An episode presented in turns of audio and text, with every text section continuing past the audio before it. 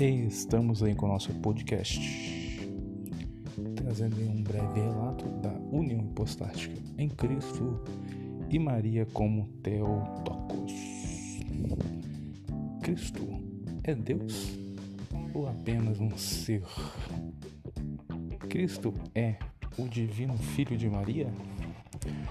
Nós vemos que ao longo dos tempos, na história, desde os pais da igreja, uma grande discussão a respeito desta questão. Grandes concílios, onde nós vamos acompanhando o debate em torno da pessoa de Cristo e sua genitora Maria. Começando aqui então nossa explanação em 451 depois de Cristo, onde o Concílio de Calcedônia que se deu de 8 de outubro a 1 de novembro do mesmo ano até Ecumênico, que aconteceu em Bitínia, na Ásia Menor. Convocado pelo imperador Marciano com a finalidade de anular o Concílio Regional de 449. Seu objetivo principal era afirmar a doutrina católica ortodoxa contra a heresia ensinada por Eutix onde o concílio também declarou a dualidade humana e divina na pessoa de Cristo. Sendo assim, a união hipostática se refere à dupla natureza de Jesus, uma divina e outra humana, que não se funde, não se altera, não se separa, não se divide, compondo, estabelecendo uma só pessoa e uma só subsistência eternamente, conforme visto no Concílio de Calcedônia. Sendo assim, Cristo é, segundo determinado Concílio de Calcedônia, plenamente divino, totalmente humano, todo sempre, visto que Cristo mesmo, agora na eternidade, possui um corpo humano, tendo como referência Atos dos Apóstolos capítulo 1, versículo 11 e Apocalipse capítulo 5, no seu verso de número 6. Nessa preciosa união, o Filho de Deus assumiu nossa natureza humana em sua divindade embora Deus tenha permanecido Deus e o homem permanecesse homem nele.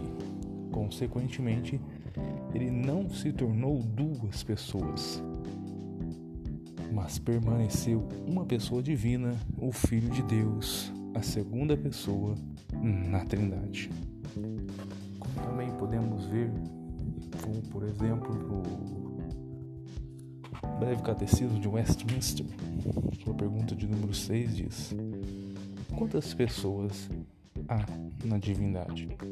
O Breve Catecismo vem dizendo que há três pessoas na divindade: o Pai, o Filho, o Espírito Santo.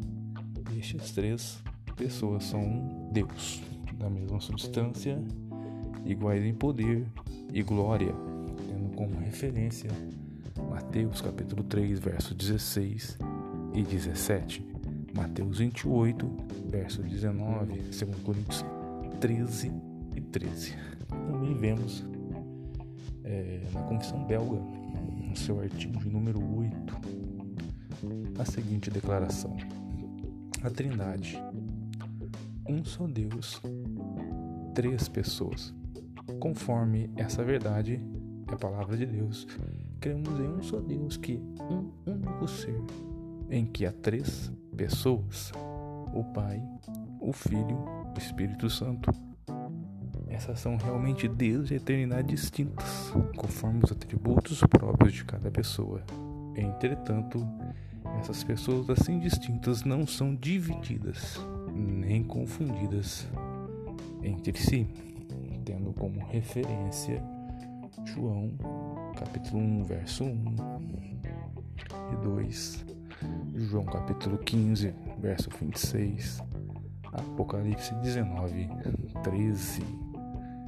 Ainda na Confissão Belga, no seu artigo de número 10, nos declara: Jesus Cristo é Deus.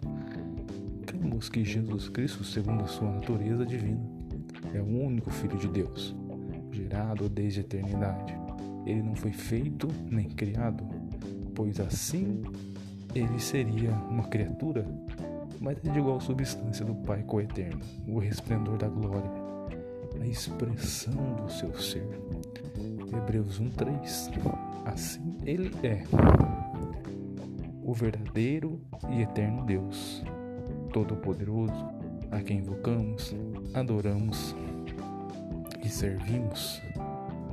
Romanos, capítulo 9, verso 5, Gálatas 4, 4, Filipenses 2, 6. E fica a pergunta: e quanto a mãe do divino ser humano? Seu nome? Maria? prometida de José, a virgem que daria luz ao divino ser humano, o Cristo. Bem-aventurado é o teu ventre, bendita, digna de louvor. A mulher que te concebeu, Lucas 11, 27.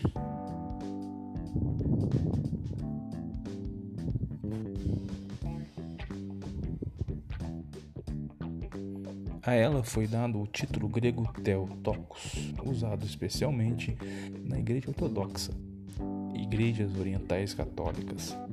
Sua tradução literal para o português inclui portadora de Deus.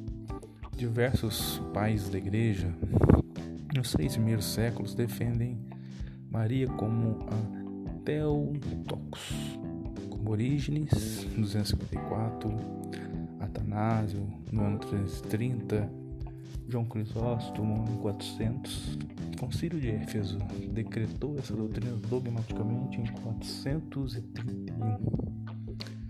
Ou seja, cristãos católicos ortodoxos justificam a utilização da expressão Teotocos ou Mãe de Deus, citando, por exemplo, Lucas 1, 43, onde Isabel saúda a Virgem Maria como a mãe do meu Senhor. O breve Catecismo de Westminster diz, pergunta 22, como Cristo, sendo Filho de Deus, se fez homem? A resposta no Catecismo é, Cristo, o Filho de Deus, fez-se homem tomando o verdadeiro corpo, alma racional, sendo concebido pelo poder do Espírito no ventre da Virgem Maria nascido dela sem pecado? Catecismo de Hildeberg diz, pergunta 35, o que você entende quando diz que Cristo foi concebido pelo Espírito Santo e nasceu? A resposta é: entendendo com o eterno Filho de Deus, que é permanece, verdadeiro, eterno Deus, tornou-se verdadeiro homem da carne, do sangue da Virgem Maria, por obra do Espírito Santo. Assim, ele é, de fato, o descendente de Davi, igual aos seus irmãos em tudo, mas sem pecado. Ou seja, Maria, portadora de Deus. Theotokos.